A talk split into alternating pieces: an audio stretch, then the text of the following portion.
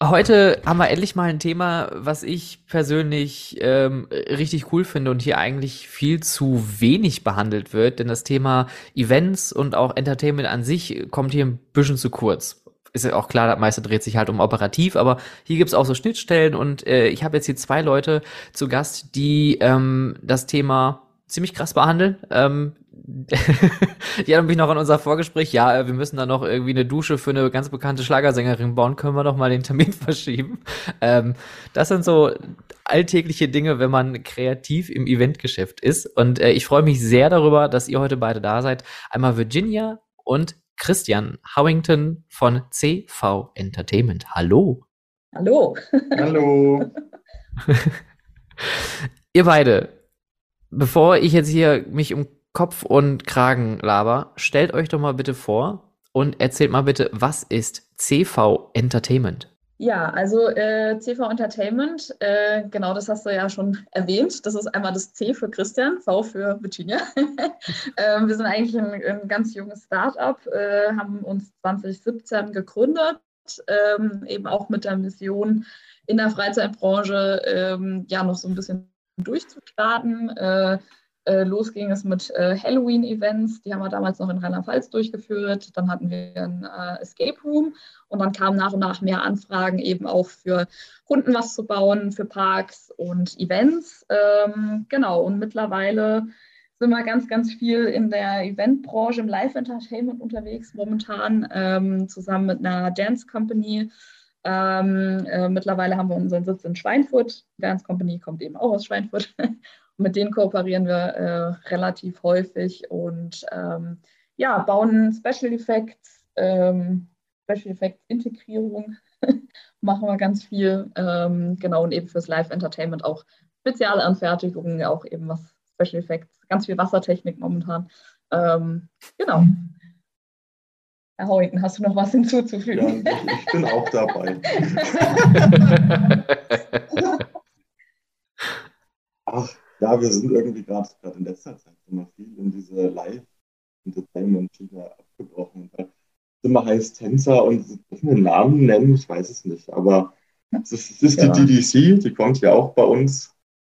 Ähm, bei uns tatsächlich von, keine Ahnung, um die Ecke, 50 Meter weg. Ja. Ähm, und die tanzen tatsächlich für unter anderem für die, also für sich selber, die machen auch selber abendfüllende Shows haben auch selber Tourneeproduktionen ähm, und machen dann eben für Feuerwerk der Turnkunst etc. pp. Und unter anderem auch für die ARD, für den erfolgreichsten deutschen Schlagermoderator, den wir, glaube ich, gerade so am Himmel haben. Oh, hier ist ähm, hochgegriffen. Ja, yeah. ich, ich, glaube, also was, was gibt es denn noch so? Es gibt doch nur Florian Silbereisen am Ende. Na, Andi Borg macht, macht auch noch. Ja? Ja, ja, ja. Genau. Aber die sind bekannt geworden durch Breakdance in Lederhosen, äh, auch relativ junge Truppe. Und äh, ja, in letzter Zeit äh, haben sie sich auch immer mehr zu einer Agentur entwickelt. Ähm, das heißt, eine Künstleragentur, Tänzer, Artisten, eben abendfüllende Shows und äh, mit denen kooperieren wir gerade ganz viel und entwickeln Special Effects, ganz verrückte Shows ähm, für verschiedenste Produktionen. Ähm, ja, äh, dieses Jahr haben wir auch schon ein paar Projekte abgewickelt. Jetzt sag halt, jetzt sag halt warum, warum haben wir denn versetzt? Für wen haben wir denn versetzt? Wer, wer war denn wichtiger? Jetzt lief es ja schon, jetzt können wir es ja sagen. Ja gut, für eine, für eine Florian Silbereisen-Show, für die, für die 100. Feste, ähm, das große Schlagerjubiläum. Ähm, das war praktisch die 100. Show von, von Florian Silbereisen und da haben wir eben auch ähm, für den letzten Act von der Helene Fischer die, die Dusche entwickelt. Äh, Rain, Raindrops, äh, Rainshower ähm, für die Bühne. Genau. Deswegen mussten wir den Termin hier nochmal verschieben. ja. Aber zur Fernsehsendung müsst ihr halt so ganze Schlagzeilen einblenden. Ja. Aber krass, ihr seid ja schon äh, ziemlich unterwegs und habt euch ja da ja anscheinend einen Namen gemacht, äh, wenn die Leute sagen, hey, hör mal, wir brauchen hier einen Special Effekt die Leute von CV Entertainment, die können uns da auf jeden Fall helfen. Und die ja. spricht auch immer die ganze Zeit von, von Bauen. Also wo fängt's Bauen bei euch an und wo hört's auf? Naja, mittlerweile liefern wir halt wirklich nicht mehr nur ein Produkt, was wir irgendwie zukaufen, installieren, programmieren und dann halt dahinstellen, sondern mittlerweile, also gerade für Helene jetzt, haben wir halt wirklich was eigenes gebaut von Scratch, wo wirklich dann der Schweißer in der Werkstatt steht und dann erstmal ja. Der Metallbauer die ganzen Sachen zusammenschweißen muss, das Ganze dann irgendwie elektrische Komponenten bekommt, die dann irgendwie angesteuert werden und dann wird das ganze Ding halt dann unter die Hallendecke gefahren und ist dann halt in so einer Show zu sehen.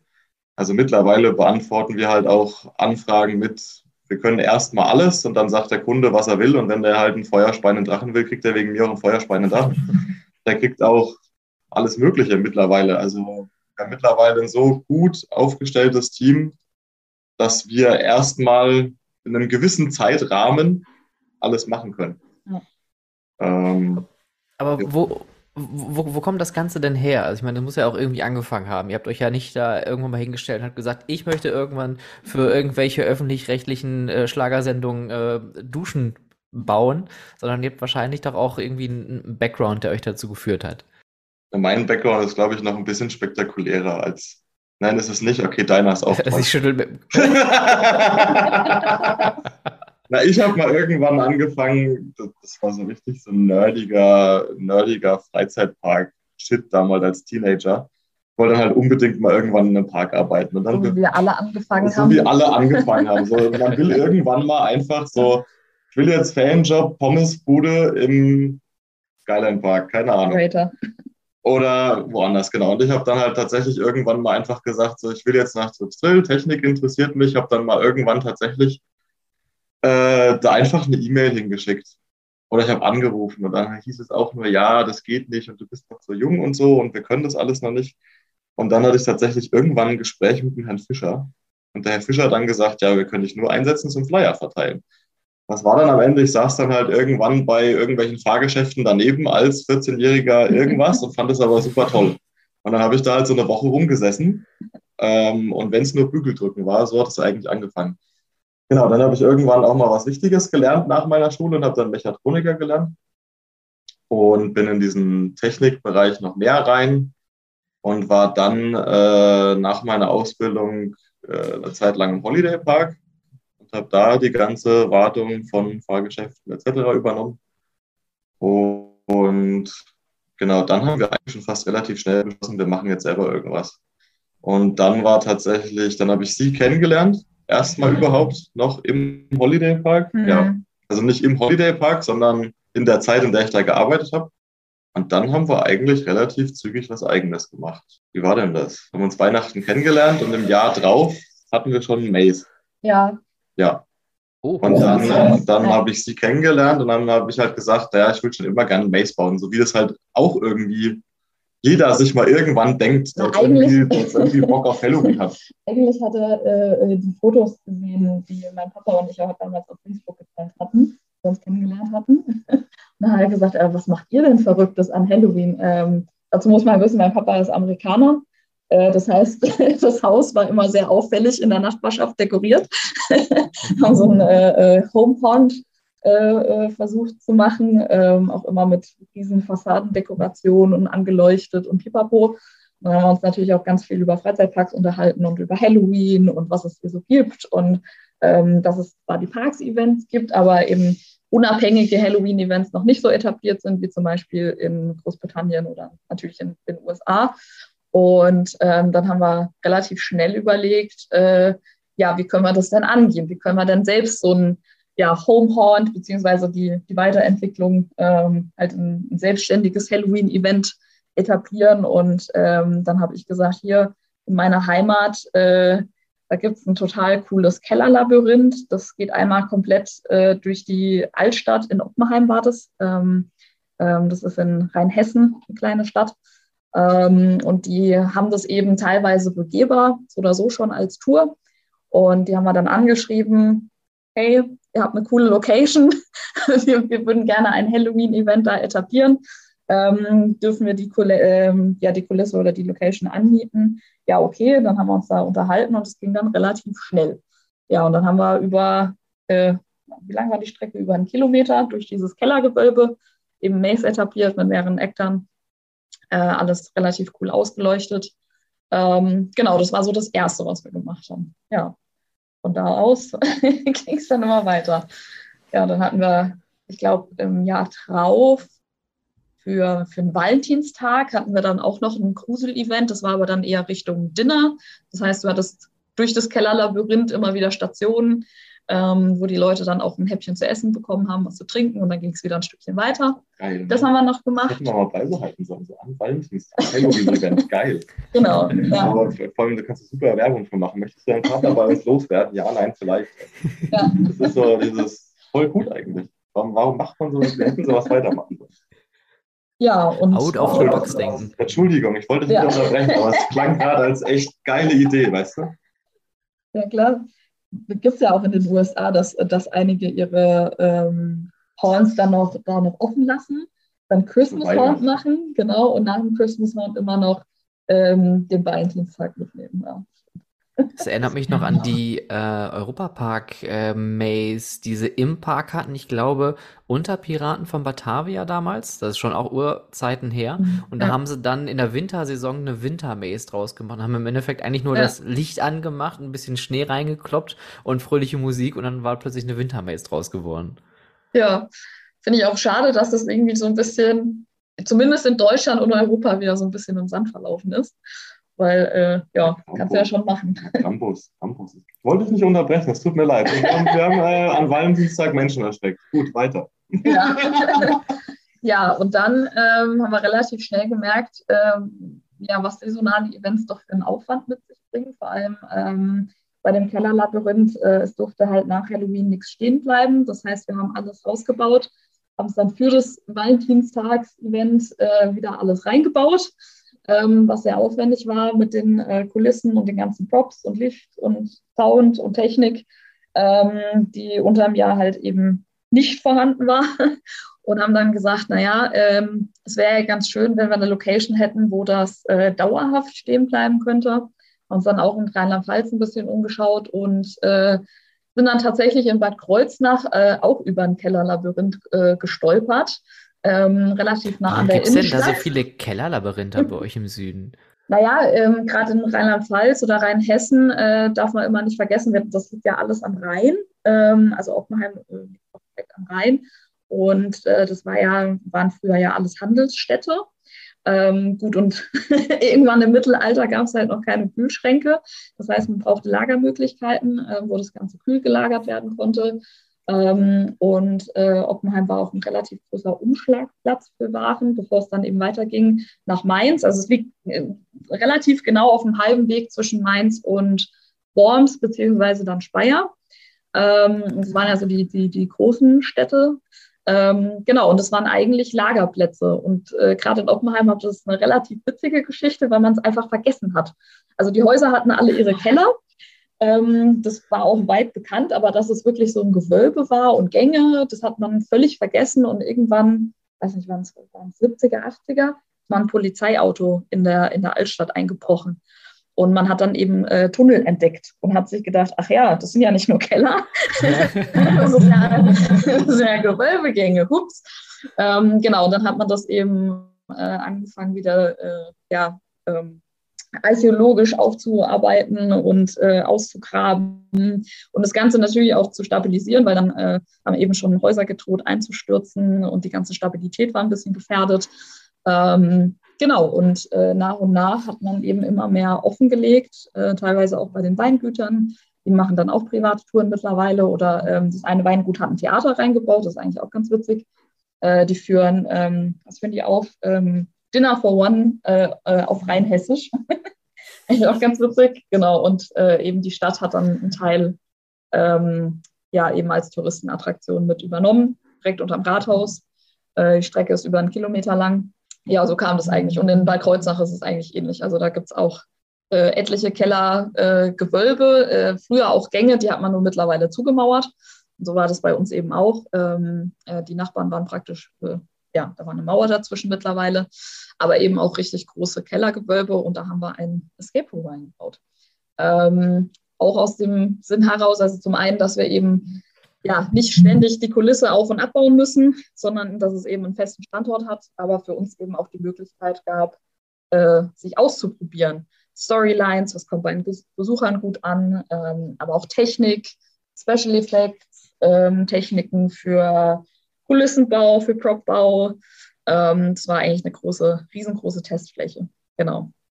Ähm, ja, und das hatten wir dann bis 2020. Und äh, da war Corona, wie wir alle wissen. Und das war so ein bisschen ja Fluch und Segen zugleich, ähm, weil wir eben vorher, also zu dem Zeitpunkt hat der Escape Room über zwei Jahre schon existiert. Und wir haben dann auch langsam überlegt, also der war komplett bebaut mit zwei Spielen. Es gab überhaupt keinen Platz mehr, sich irgendwie zu erweitern. Man hätte dann tatsächlich schon wieder fast äh, Spieler einreißen müssen, um eben ein neues Spiel zu bauen. Und dann hatten wir eh schon überlegt, ja, was machen wir? ähm, gehen wir in eine neue Location, ähm, stampfen wir das ein und konzentrieren uns eher auf die Kundenarbeit und hatten hin und her überlegt und dann kam Corona und hat uns so ein bisschen die Entscheidung auch abgenommen, weil zu dem Zeitpunkt ja überall gar nichts möglich war. Ähm, die ganzen Touristenattraktionen hatten geschlossen, die Escape Room Branche auch komplett geschlossen. Ähm, es waren keine Spiele mehr möglich. Und dann haben wir gesagt, ja gut, äh, wir nutzen das jetzt auch so ein bisschen als Chance und äh, ja, äh, konzentrieren uns wieder auf unsere Arbeit als, äh, als Firma, eben die Sachen für die Kunden baut und für die Parks und äh, genau, haben das eingestampft und sind dann aber auch tatsächlich umgezogen, ähm, wieder zurück in die alte Heimat von Christian. Das war nämlich auch die ganze Zeit eine Diskussion, ja, wo ziehen wir denn mal hin? Auch privat. Ähm, und ja, gut, mit einer Attraktion ist man dann relativ ortsgebunden. Ähm, genau, und da kam dann irgendwie alles, alles zusammen. Ja, und jetzt sitzen wir hier in, in Franken, in Schweinfurt und machen ganz viel wieder für so, Kunden. Hast jetzt schon so viel gelernt. Das ist Franken, es ist nicht Bayern. Ja, es ist nicht Bayern, man darf nicht Bayern sagen. Das ist, das ist hier sehr wichtig. Hätte ich jetzt auch nicht gewusst. Siehst du, aber äh, sie hat das am Anfang sehr gemerkt, wenn sie herkommt und ja. sagt, ich wohne jetzt in Bayern. Äh, nein. Also ja. doch, rein theoretisch ja. aber genau. Wir sitzen jetzt hier wunderschön wunderschönen Unterfranken, ja. Und äh, ja. Ja, bitte. Ich wollte dich nicht unterbrechen. Möchtest du auch was sagen? Das, das, das, ist das, was ich gerade meinte. Weißt du, so zwei Jahre Corona und irgendwie haben wir es trotzdem nicht alle miteinander gelernt, über, über digitale Medien zu kommunizieren. Einer sagt was, der andere, ja, bitte. Und dann ist wieder Stille und. Ja, du musst das Handhebe-Emoji hier benutzen, sonst geht das alles hier in Bach runter. Entschuldigung, Entschuldigung. Warte. So, ich habe die Hand gehoben. Ja, bitte. Muss alles seine Ordnung haben. Ähm, ich ich ähm, finde das äh, total spannend, äh, weil ihr habt ja erstmal schon mal recht. Ich mach mal kurz mal die Hand runter, das nervt hier. Das habe ich jetzt auch hier im Bild die ganze Zeit. So, Hand senken. Auch komisch. Naja, ist auch für, für, für eine Podcast-Aufzeichnung auch total irrelevant, fällt mir mal gerade ein. ähm, ihr habt ja echt schon viel gemacht und ihr kommt also auch eher so aus dem Punkt, ihr habt eine Leidenschaft, ihr, ihr habt ähm, ein großes Interesse, ihr habt vor allem auch diesen Bezug zu Freizeitparks, ähm, aber auch irgendwie so Halloween scheint bei euch ein ganz großes Thema zu sein. Das äh, ist für mich natürlich auch äh, ganz toll, weil ich habe auch so ein ganz großes Halloween-Herz bei, bei, bei diesem Thema. Ähm, aber so richtig aufmerksam tatsächlich, muss ich sagen, bin ich erst durch euch, äh, durch euren Stand geworden auf der ähm, auf der IAPA jetzt, genau in London. Und ich muss sagen, ihr hattet echt einen wunder wunderschönen Stand, der war super thematisiert. Und ich liebe ja Gadgets. Ich liebe ja alles, was mit digital, mit Knöpfen drücken und irgendwas passiert zu tun hat. Und äh, ich weiß noch, Virginia, du hattest mir das gezeigt mit eurem Tablet und ich war ja. so aus den, von den Socken, weil, weil, weil das so easy ist und irgendwie, also der Effekt ist so easy, weil man dann einfach steht und plötzlich ändert sich was. Könnt ihr ein bisschen über eure digitalen Innovationen erzählen, weil ihr habt ja auch äh, schon mhm. selber gesagt, ihr entwickelt also auch selber eigene Produkte ähm, und, und, und kauft nicht nur ein, sondern ihr entwickelt tatsächlich selber auch was. Genau, also das, das haben wir tatsächlich äh, auch gemerkt, eben durch die Escape Room-Branche, dass äh, gerade so interaktive ähm, ja, Erlebnisse auch oft in den Parks noch äh, fehlen. Ähm, das ist oft eher so ein, so ein passives Berieseln lassen. und da muss einfach noch so ein bisschen mehr Interaktivität äh, mit rein. Und äh, letztes Jahr waren wir tatsächlich ähm, das erste Mal auf der IAPA als Aussteller, davor auch immer als äh, Besucher. Ähm, genau, und letztes Jahr hatten wir eben den Stand in einer kleineren Form mit dabei gehabt und da hatten wir auch ganz viele interaktive Elemente, die aber äh, eher, eher physisch waren. Das heißt, es waren wirklich, äh, das hatten wir alles mit dabei gehabt, in, in äh, so einen ganz alten elektrischen äh, äh, Schaltknopf. Das war tatsächlich schon mehr so physische Sachen, wie man es aus dem Escape Ja, also genau. Das Coolste, was wir, glaube ich, tatsächlich noch damals da dabei hatten, war halt wirklich dieses äh, Du nimmst einfach eine, eine, Schachtel in die Hand, da ist dann was Tolles drin, du öffnest die und dann passiert halt was. Genau, also wir hatten ja auch dieses Jahr die, die äh, Bubble Fog Machine dabei und die haben wir letztes Jahr auch äh, mitgehabt, allerdings eben mit so einer kleinen Holzbox und in der Holzbox war dann äh, eine Glaskugel, äh, die so schön in Szene gesetzt war und dann hat man die geöffnet und dann gingen zum Beispiel eben auch der, die Bubbles an. Ähm, und dieses Jahr haben wir äh, auch wieder interaktive Elemente mitgebracht, aber eben digital. Ähm, einfach um zu zeigen, dass eben beides geht, also das physische äh, Triggern, aber auch eben das, das Digitale. Ähm, ja, und das hat auch so ein bisschen ja, einen zweigeteilten Hintergrund. Äh, also zum einen sind die Kunden auf uns äh, zugekommen und haben gesagt, pass auf, ähm, wir haben bei dem Ride einen Operator, äh, der kennt sich eigentlich nicht mit Show Controlling aus und er braucht eine relativ einfache, simple Bedienoberfläche. Habt ihr da irgendwas? Ähm, und da gibt es eben auch eben die physische Variante, dass man eben ein Bedienpult hat mit mehreren Knöpfen, aber viele Parks möchten mittlerweile halt auch eben das Digitale. Und so sind wir eben auf die Idee gekommen, das äh, ja auch äh, digital zu adaptieren. Ja, aber auch dieses Digitale, weil die Anforderungen steigen halt. Also das war halt dann ein Park, der angefragt hat, ja. der wollte einen neuen Ride bauen mit Pre-Show. Jetzt hast du halt, aber der Park hat gesagt, aber ich habe halt nicht das Budget für zehn Leute in der Attraktion, die jetzt hier genau. den ganzen Ride Step by Step betreuen.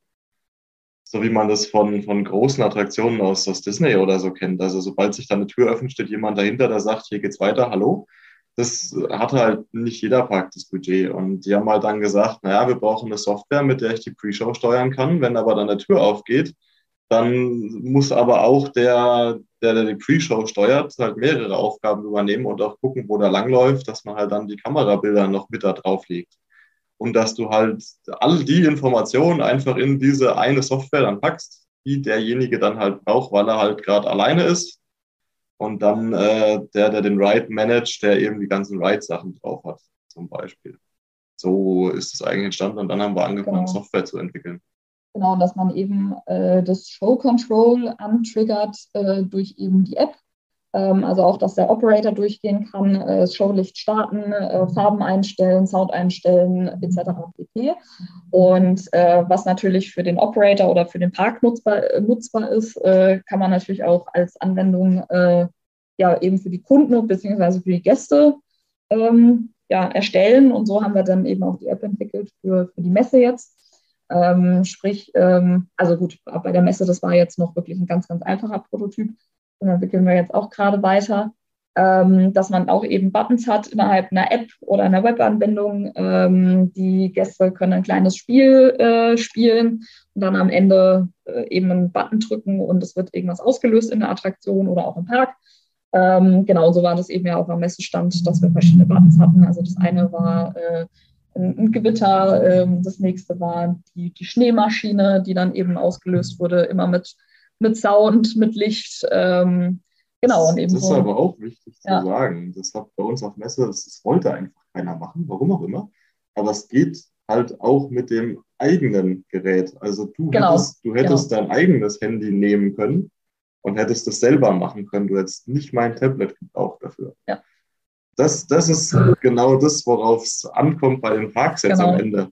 Also es geht nicht um unser Tablet und um unsere Software, sondern es geht darum, dass der Park das implementieren kann bei sich und jeder kommen kann, in Anführungszeichen erstmal, ähm, mit seinem eigenen Mobilgerät, genau. sei es Tablet, sei es Handys. Also ich habe gehört, es laufen Leute mit Tablet durch Freizeitparks. Die können das auch benutzen. Ja. ähm, und dass man halt ein mobiles Endgerät hat und dann selber in dem Park Sachen machen kann. Genau. Was halt wiederum für die Parks die Vorteile hat, du brauchst halt keine Knöpfe, du bist wartungsfrei und so weiter und so fort. Also halt alle diese Sachen, die, die halt angefasst werden können von Besuchern, sind glaube ich, die Sachen, die ja. relativ wartungsintensiv sind für Parks. Ja. Ähm, genau, und deswegen hat man dann nichts, was dann irgendwie groß von den Gästen angefasst ja. werden muss, gerade in Zeiten von Corona, was irgendwie immer noch ja trotzdem existiert irgendwie. Ähm, kann dann jeder sein eigenes benutzen und muss dann nicht äh, irgendwie was machen. Und die Möglichkeiten sind halt da auch wieder am Ende grenzenlos tatsächlich. Ein großes Thema bei den Parks war auf jeden Fall äh, Q-Line-Gestaltung wie man die eben, also die Wartezeit wirklich kurzweiliger gestalten kann, äh, interaktiver. Ähm, was natürlich auch schön ist, weil die Gäste am Eingang praktisch den QR-Code scannen können. Ähm, oder es ist eben integriert in die Park-App, die die Besucher sich so oder so vor dem Besuch runtergeladen haben und dann eben die Möglichkeit haben, äh, äh die Wartezeit zu verkürzen und eben auch äh, ja, interaktive Spielchen zu lösen, äh, eventuell auch Einfluss nehmen können auf den Ride. Äh, manche Q-Lines gehen ja auch direkt am Ride vorbei. Ähm, was weiß ich, eine Wasserkanone schießen kann auf dem Water Ride oder äh, Licht ändern können, äh, äh, andere Besucher scannen können. Ähm, da sind die, die Einsatzmöglichkeiten wirklich fast grenzenlos. Genau. Ja. Wie, wie wichtig ist denn so dieses ganze Thema, weil ich stolper ja auch mal wieder darüber, dass ähm, gerade Freizeitparks immer noch mit Excel-Tabellen arbeiten und immer noch mit irgendwelchen ausgedruckten, laminierten, abwischbaren Dingern durch die Gegend rennen. Ähm, wie wichtig ist Digitalisierung auch für die Freizeitparks, für euch als Effekt Company und, und vor allen Dingen auch so also als, als Anbieter von, von Erlebnissen? Hm, ich kann jetzt nur von der technischen Seite so ein bisschen. Also mhm. Also es ist immer, es ist ja nicht tragisch, wenn jetzt eine Geisterbahn irgendwie Lichtschranken benutzt zum Triggern von Effekten. Also da ist die Range halt auch sehr weit. Du hast halt eben diese Geisterbahn, wo dann halt der Wagen durchfährt durch die Lichtschranke, dann wird irgendwas getriggert. Wir arbeiten aber halt auch mittlerweile in einer Welt, wo du halt durch den Dark Ride läufst, was dann sehr komplex ist, hast ein Tablet in der Hand und kannst damit halt jeden Spot einzeln ansteuern und äh, läufst dann da durch. Und wenn das Ding dann irgendwann nochmal fertig ist, dann fährst du mit und kannst im Wagen noch theoretisch an den Szenen rumfummeln. Da sind wir halt auf einer ganz anderen Schiene als äh, der, die Geisterbahn auf der Kirmes oder sonst wo, wo halt einfach nur eine Lichtschranke hat. Da kannst du halt nicht viel machen, außer irgendwie jedes Mal mit dem Fuß durch die Lichtschranke mhm. fahren. So kann ich halt mein Tablet nehmen und kann halt alles machen in Realtime und sehe es dann vor allem auch live, was ich gemacht habe. Naja, ich finde aber auch Digitalisierung, viele sträuben sich da noch so ein bisschen, weil sie aber auch nicht wissen, wo sie, glaube ich, anfangen müssen, beziehungsweise sie kennen sich nicht genug damit aus. Ähm, aber eigentlich hat es ja nur Vorteile für den Park auch erstmal. Also viele ja, auch was, was das Besuchsmanagement zum Beispiel angeht. Viele führen da ja wirklich noch Listen, handgeschriebene Listen, ähm, aber du könntest auch mit, mit einer Software ähm, eben deine Besuchszahlen nochmal ganz anders auswerten und wirklich deine, deine Peak-Tage bestimmen ähm, und darauf äh, halt eben auch Events ausbauen. Ähm, ja, aber auch für, fürs Besuchsmanagement im Park, äh, welche Attraktionen werden am meisten frequentiert wo muss man vielleicht den Besucherstrom unterm Tag noch lenken? Oh, da könnten wir jetzt ewig ähm, drüber reden. Ja, da könnten wir ewig drüber reden. ja, aber wenn es um so Sachen geht, ich finde auch, da aber auch so durch Ayapa und so, ich habe damals auch gedacht, Dynamic Pricing, was ist das für ein Dreck? Mittlerweile muss ich sagen, eigentlich ja, voll geil. Genau. Also für jeden Park, der irgendwie vernünftig, operativ und strukturiert arbeiten will, Dynamic Pricing ist eine geile Sache, auch wenn es erstmal doof klingt, aber ich glaube, das ist so eine Schiene, auf die werden wir irgendwann rutschen. Das ist genauso wie, warum verändert sich der Preis bei Flügen, wenn ich heute gucke und morgen gucke? Ja, warum verändert sich der Preis im Freizeitpark, wenn ich heute gucke und morgen gucke? Ja. Also umso früher ich buche, umso, umso weniger bezahle ich, umso besser kann der Park planen und so weiter und so fort. Also das ist auch, das ist zum Beispiel ein geiles Digitalisierungstool. Ja. Auf der anderen Seite, keine Ahnung, wenn ich jetzt an Ride gehe und da weist mir den Platz zu und macht dann nur ein Kreuz auf seiner, auf seiner äh, Tafel mit seinem Edding, weiß ich nicht, ob ich dafür jetzt extra ein Tablet brauche oder ob es die Tafel halt genauso gut tut. Also das ist so ein Ding, da sage ich, mein Gott, nimm die Tafel, wisch weg. Ja, genau. Ist für den Mitarbeiter vielleicht einfacher, weil wenn du dann jetzt äh, irgendjemanden hinstellst, der mit Technik nicht so affin ist, äh, weil auch das gibt es immer noch, was auch erstmal nicht schlecht ist oder irgendwie nicht, nicht beleidigend sein soll. Das gibt es einfach. Ähm, dann ist halt der Edding auf der Tafel, der mir einen Sitzplatz gibt, genauso okay wie das Tablet. Also es kommt immer darauf an, in welchem Bereich bin ich. Ich sage jetzt auch nicht jedem Kunden, äh, stell dir da jetzt äh, sonst was für eine Anlage hin, nur dass ich dann mit meinem mhm. Tablet durchlaufen kann. Wenn der Kunde sagt, ja, nee, ich will das nicht, hm, dann, dann sage ich dem Kunden halt, okay, stell es dir einmal ein, das gefällt uns allen so, okay, machen wir so und dann lassen wir das halt laufen. Also das kann auch die Möglichkeit sein. Also es muss ja. nicht immer das, das Krasseste vom Krassen sein. Also das auf gar keinen Fall. Was wir noch gemerkt haben beim, beim Entwickeln oder beim Planen, viele Kunden, obwohl man sehr ausführlich über alle Details redet, aber viele Kunden ähm, können sich das oft nicht vorstellen. Also gerade wenn es um diese Spezialanfertigungen geht, die brauchen einfach noch was Visuelles und da äh, gibt es halt mittlerweile auch echt schöne Tools mit 3D-Modellen, wo du wirklich ähm, ja, den Spezialeffekt oder, oder den Prop ähm, dir schon vorab betrachten kannst aus allen möglichen Perspektiven. Ähm, ähm, schon bevor du überhaupt in die Werkstatt gehst, äh, schauen kannst, passt es so, gefällt uns das wirklich, die Details anschauen. Ähm, also das ist immer wichtiger geworden eigentlich. Ne?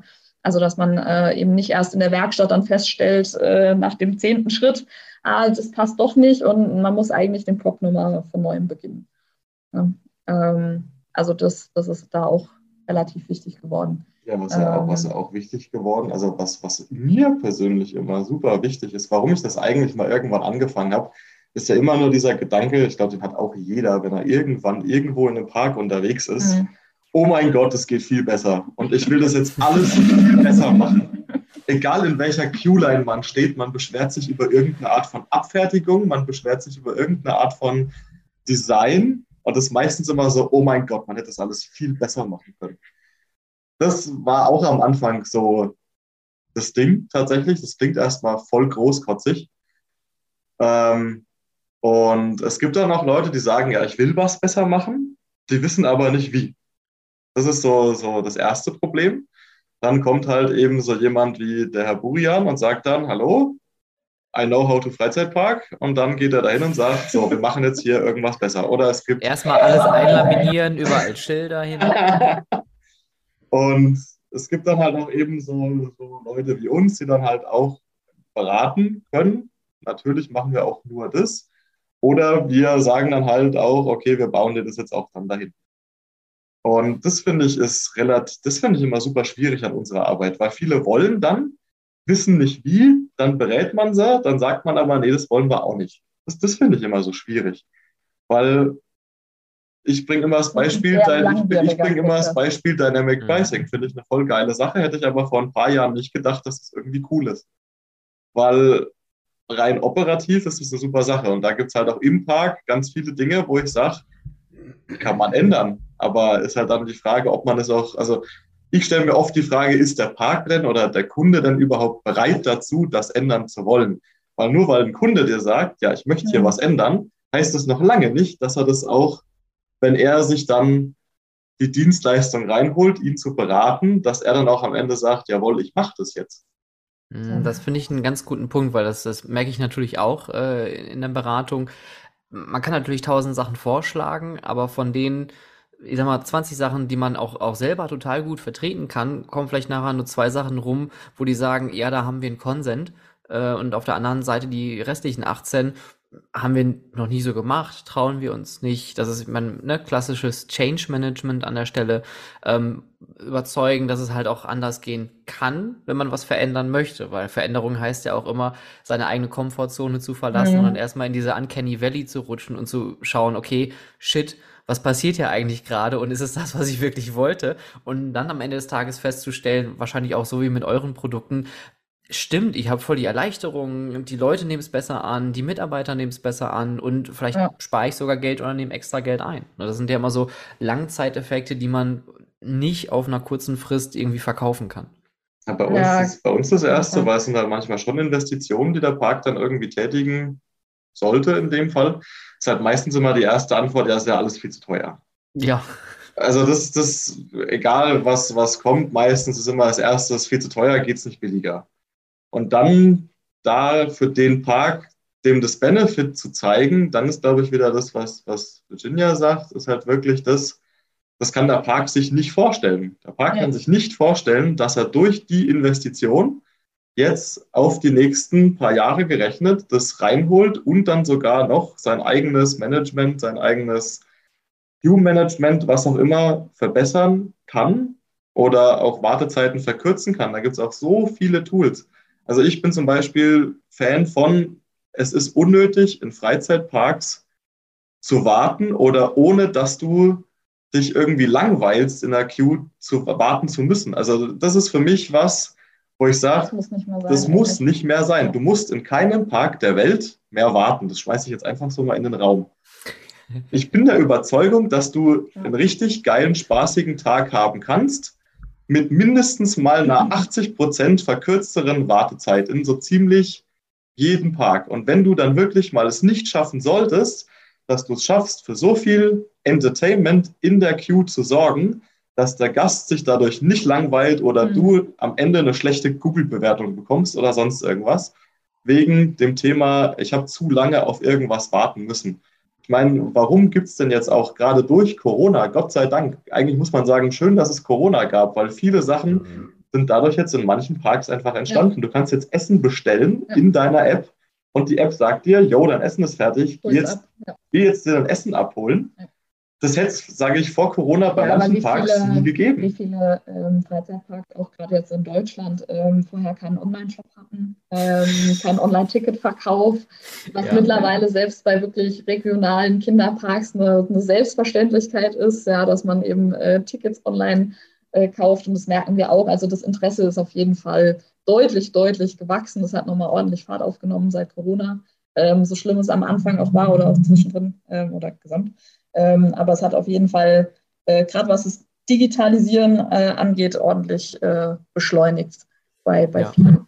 Ähm, und die Nachfrage ist groß. Äh, nur das Problem ist halt trotzdem noch, äh, viele wissen nicht, wo fange ich an, was gibt es überhaupt, äh, ähm, warum sollte ich das überhaupt angehen. Ähm, da besteht auf jeden Fall viel, viel Gesprächsbedarf und viel Austausch auch mit den Parks, bevor man überhaupt über irgendwelche Produkte redet und Möglichkeiten ähm, einfach nur ganz viel erklären, was gibt es überhaupt, ähm, ganz viel Austausch und das ist alles sehr, sehr langwierig, aber äh, ich glaube, da bewegen wir uns auf jeden Fall in eine, in eine gute Richtung. Ich glaube aber jetzt auch. Ich glaube tatsächlich jetzt aber auch, dass uns viele jetzt für das, was wir sagen, auch zum Teil haten.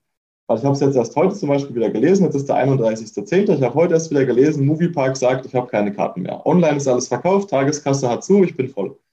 Jetzt glaube ich halt auch, dass viele sagen, ja, scheiße, damals bin ich hingegangen zu einem Freizeitpark, habe mir an der Tageskasse meine Tickets geholt, bin reingegangen und wenn ich jetzt in den Freizeitpark will, gehe ich dahin.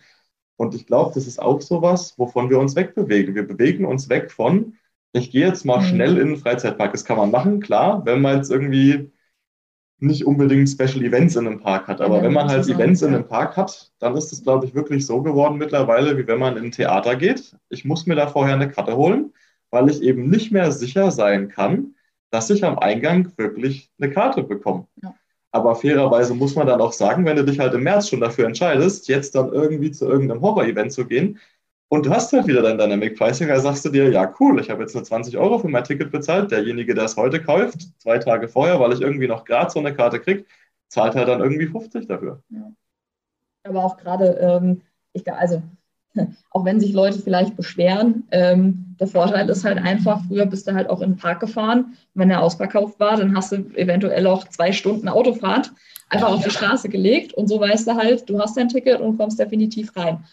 Ne? Also das ist halt, hat alles immer Vor- und Nachteile. Ne? Ich glaube, das ist auch so ein Generationsding, was sich jetzt so auch mit der Lauf der Zeit ändert. Ich meine, wir sind jetzt noch eine Generation, wir sind mit dem Handy so langsam groß geworden. Ja, genau. Und die Leute, die jetzt so langsam heranwachsen, die kennen halt keine andere Welt. Und ich glaube, das wird sich auch in den nächsten Jahren einfach komplett erübrigen. Also die Leute, die nachher noch sagen, äh, keine Ahnung, ich habe früher immer nur Bargeld bei mir gehabt. Ja. Die, das, das ist halt, nee, das ist eine aussterbende Generation, ja. auch wenn das jetzt auch irgendwie böse klingt. Aber ich verstehe den Punkt von euch total, weil ich sehe das genauso. Und es gibt Leute wahrscheinlich, die sich da immer noch beschweren oder mucken. Aber das fand ich ganz geil, als wir vor ein paar Wochen im Urlaub waren an der Nordsee ähm, das hatte ich, glaube ich, in einer Folge auch erzählt. Äh, weniger ist mehr zum Thema ähm, bargeldlose Zahlung. Mhm. Ähm, ein Radverleiher, der gesagt hat, wir machen nur noch EC-Kartenzahlung, weil Bargeld ist zu teuer.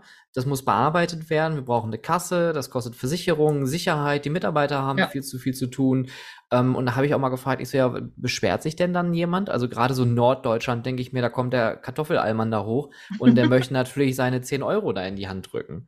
Und die haben gesagt, nö, die Leute nehmen das so an. Der eine, der sich darüber beschweren würde, würde sich sonst über andere Dinge beschweren. Ja. Ja, wie cool war das auch? Wir waren auch jetzt im Sommer, waren wir auf äh, Kirmes in Holland. Du hast halt einfach deine, deine Automaten für die Rides, das sind wirklich so, so Automaten gebaut worden mit einem Display, ganz, ja. ganz billig Display. Lesegerät, hältst die Karte dran, unten kommt dein Ticket raus und du gehst zum Ride und fährst. Und das gibt es dann halt quer über die Kirmes an fast jedem Fahrgeschäft verteilt. Und da war es halt, also das sind so Länder, also generell die ganzen nordischen Länder dann, auch hier Dänemark hinten raus mhm. und Holland und so, da ist auch nicht mehr die Frage, so benötige ich jetzt Bargeld für irgendwas? Ja. So, hey, also brauchst du einfach nicht. Weil wenn ich jetzt in Deutschland auch auf eine Kirmes gehe, vor allem, ich brauche erstmal einen Geldautomaten, um irgendwie mir zu überlegen, äh, was machst du jetzt und wie viel hilfst du dann ab? Also ich bin auch so der bargeldloseste Mensch überhaupt. Ich habe nie Bargeld bei mir. Und das ist dann so eine Situation, wo ich dann echt, äh, da muss ich überlegen. und das finde ich so, so schade tatsächlich. Also ich verstehe, warum es irgendwie noch so ist. Ich hoffe, das ändert sich und ich finde halt die Länder cool tatsächlich, äh, die es jetzt schon haben einfach. Ja, das, ich war jetzt am Wochenende in Rotterdam gewesen, auch da. Also ich habe kaum mit Bargeld gezahlt. Also es war wirklich Wahnsinn. Und ich, meine, man muss sowieso auch mal so ein bisschen diese ganzen Kulturen hin und her schmeißen. Wenn ich jetzt erzählen würde, wie viel ich da jetzt, äh, für, für wie viel Geld ich da geparkt habe, äh, dann würde der, der Deutsche wieder sagen, oh mein Gott, das ist so teuer. Und ich denke mir, ja, aber ich bin ja mit dem Auto dahin gefahren. Also ich hätte ja auch anders dahin fahren können. Ich hab's, war ja meine Entscheidung und dann bezahle ich halt auch das Geld. Also ich glaube, ja. wir haben hier noch, noch einen langen Weg zu gehen. Ähm, aber ich möchte mal. Ja, was möchtest du? Nee, erzähl, erzähl es mal. Ich erzähle auch kurz. Ja, ich hatte, wir hatten so ein cooles Parkerlebnis tatsächlich auch in Holland. Wir waren irgendwann in der Nacht am Hotel. Und dann fährst du ans Hotel, an die Garage ran. Dann war da ein Tor und auf dem Tor war ein riesengroßer QR-Code. Ja. Und dann scannst du halt diesen QR-Code und der QR-Code sagt dir dann Hallo an deinem Hotel. Schön, dass du da bist. Jetzt gibst du mal kurz deine Kreditkarteninformationen ein und drückst auf Tor öffnen. Und wir saßen da drin. Nee, wenn ich jetzt hier auf mein Handy drücke, dass das Tor aufgeht, dann geht auch nicht das Tor auf. Doch, das Tor geht auf. Krass. Also das war, das war so ein krasser Holland-Moment. So, ich gebe meine Kreditkarteninformationen ein, drücke auf Tor öffnen. Dann fährst du wieder raus nach ein paar Tagen. Die Rechnung war auch unendlich hoch. Und dann sind wir auch wieder rausgefahren nach ein paar Tagen. Dann sagt er dir, so, wir buchen dir jetzt das ab. Willst du abbuchen? Ja, alles klar, Tor öffnen. Nein, Tür. nein, nein. Also das ist ja am liebsten schon, aber sonst wäre ich da nie wieder raus. Aber äh, an sich, also ich habe alles über mein Smartphone im Auto irgendwann in der Nacht äh, geregelt bekommen, da reinzukommen. Ja. Das ist total krass. Also ich habe noch nicht mal mehr, ich habe kein Parkticket gehabt, ich habe kein, ich habe null Kontakt mit irgendwas gehabt. Ich habe nur mein Mobiltelefon gebraucht. Blöd, wenn man das vergisst im Übrigen. Das wird in unserer Gesellschaft auch immer ein Problem. Das ist ein Problem, ja. aber ähm, ja, an sich, ich fand super. Ich äh, wollte noch mal einen Schritt zurückspringen, ja. und zwar zum Thema äh, Showtechnik äh, und Events. Ähm, Gerade mit dem Beispiel mit Helene Fischer. Wie haben sich die Kundenanforderungen so in den letzten Jahren weiterentwickelt? Und, oder, oder wie haben die sich verändert? Und, und, und, und wie krass können die sein? Sie können so krass sein, dass der Kunde sagt, so wie jetzt in der, in der aktuellen Produktion, äh, ja, was heißt in der aktuellen Produktion? So generell ist eigentlich entweder die Anfrage, du, ich brauche was mit Wasser. So, dann bist du da. Und dann äh, fängst du an. Und die nennen dir dann ja auch nicht direkt den Künstler jetzt in dem Fall, das heißt dann ja nur immer, wir stellen uns das und das vor. Und im Idealfall ist es dann schon, wir stellen uns eine Dusche vor. Dann sagst du, okay, aber nur ein Duschkorb aus der Dusche zu Hause ausgebaut ist ja jetzt auch nicht so geil für die Bühne. Dann musst du dir halt die ganzen Details irgendwie zusammenspinnen. Und tatsächlich, in dem Fall war das so, ich habe gesagt, komm, lass hier ein Raindrop-System entwickeln. Also das sind im Endeffekt Düsen, die du einzeln ansteuern kannst.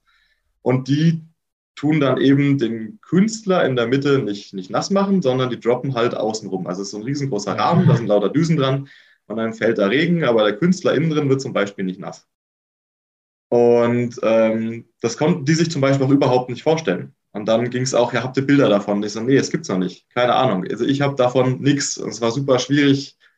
Eigentlich war es super schwierig, das dem Kunden zu verkaufen, nur wir hatten Gott sei Dank diesen Vertrauensbonus, weil wir halt eben öfter mit denen zusammenarbeiten.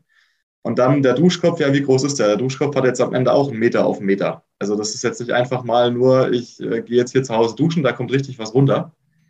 Ähm, Genau, und das haben wir dann eben entwickelt und dann haben wir gesagt, hier ist die Dusche, da sind die Raindrops, wir machen was draus. Und dann hast du halt den Kunden auf der anderen Seite, der kommt halt an und sagt, ich will das und du baust ihm genau das. Was man noch merkt, äh, also gerade jetzt auch, ist es immer noch eine riesen, riesen Unsicherheit da, also gerade auch was das Live-Entertainment anbelangt.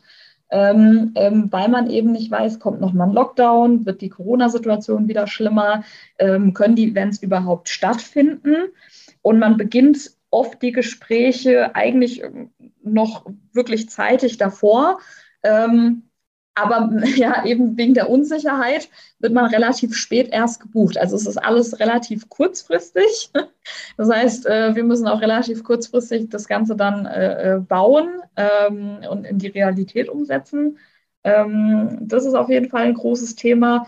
Und das andere ist, ähm, viele möchten wirklich Spezialbauten, also wirklich nichts mehr von der Stange, sondern Spezialanfertigungen, äh, ein Effekt, den man vorher noch nie irgendwo gesehen hat ähm, oder in einer, in einer, anderen Konstellation. Also das, das merken wir auch. Also ob das jetzt Live-Entertainment ist oder für die Parks, das ist egal. Also diese, diese Custom-Production, äh, äh ähm, die wird auch gerade immer wichtiger. Ähm, auch, auch noch nicht mal in den großen Parks. Also das merkt man jetzt auch, dass, dass die kleinen Parks sagen, also im, im Rahmen ihrer Mittel möchte ich wirklich das Maximale rausholen und ich möchte irgendwas, eine Fahrattraktion, einen Effekt, eine Thematisierung haben, die es so eben nicht noch ein zweites Mal gibt. Aber, ähm, aber trotzdem, also da gehen die Gespräche auch ganz viel hin. In der Geschwindigkeit wie mit Amazon Prime. Also ja, ja. Das, das, ist so, das ist so die nächste ja. Schwierigkeit für uns. Nur weil das Ding jetzt Costume gebaut ist, ja.